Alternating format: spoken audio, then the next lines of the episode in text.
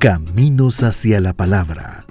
Una visión de la historia de las iglesias evangélicas en El Salvador en la investigación y voz de Carlos Cañas Dinarte. En la primera década del siglo XX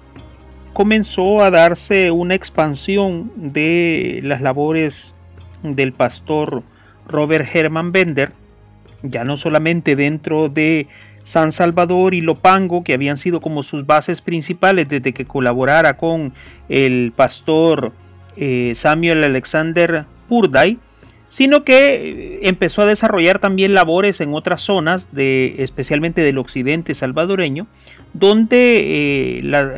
la misión centroamericana empezó a posicionarse y también, hay que decirlo, a fragmentarse de alguna manera, porque empezó a haber intereses diversos en las comunidades que eh, al no tener una denominación religiosa eh, específica, eh, permitió que empezaran algunos, digamos, conflictos y sobre todo también eh, que se diera la penetración de otros eh, pastores y de otros predicadores en ese territorio. En el caso de eh, Frederick Mebius,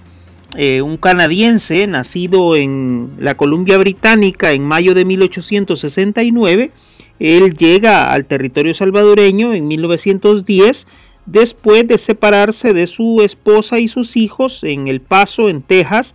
eh, y dirigirse hacia el territorio salvadoreño donde se iba a desarrollar como pastor independiente. Él llega a trabajar a la zona de el departamento de Santa Ana, en la zona del Cerro Verde, Lomas de San Marcelino, el Congo, el Tinteral, el Guayabo y otros lugares eh, circundantes donde aquel hombre de 1.73 metros de altura y de ojos azules predicó eh, la palabra. El 15 de agosto de 1918, en la gobernación departamental de Santa Ana, contrajo nupcias civiles con la chalchuapaneca Rodriga Hurtado, de 23 años, y con quien tuvo ocho descendientes. Em, en este sentido, él funda una familia eh, salvadoreña, sin embargo, ante la ley internacional y ante la ley nacional, eh, Mebius no estaba divorciado de su esposa Mary Jane Faris y por tanto eh, estaba cometiendo un delito en ese momento. Eh,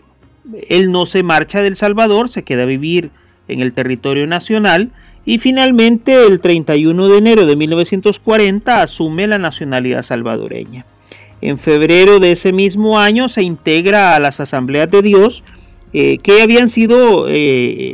originadas en Cleveland, en el estado de Tennessee, en los Estados Unidos, eh, un proyecto que para ese momento ya estaba encabezado en el territorio salvadoreño por el pastor estadounidense Herbert Silverstone eh, eh, quien había llegado para expandir su conocimiento evangélico en, en esta zona salvadoreña. Mebius deja una amplia descendencia, hay varias personas en nuestro territorio nacional que descienden de él,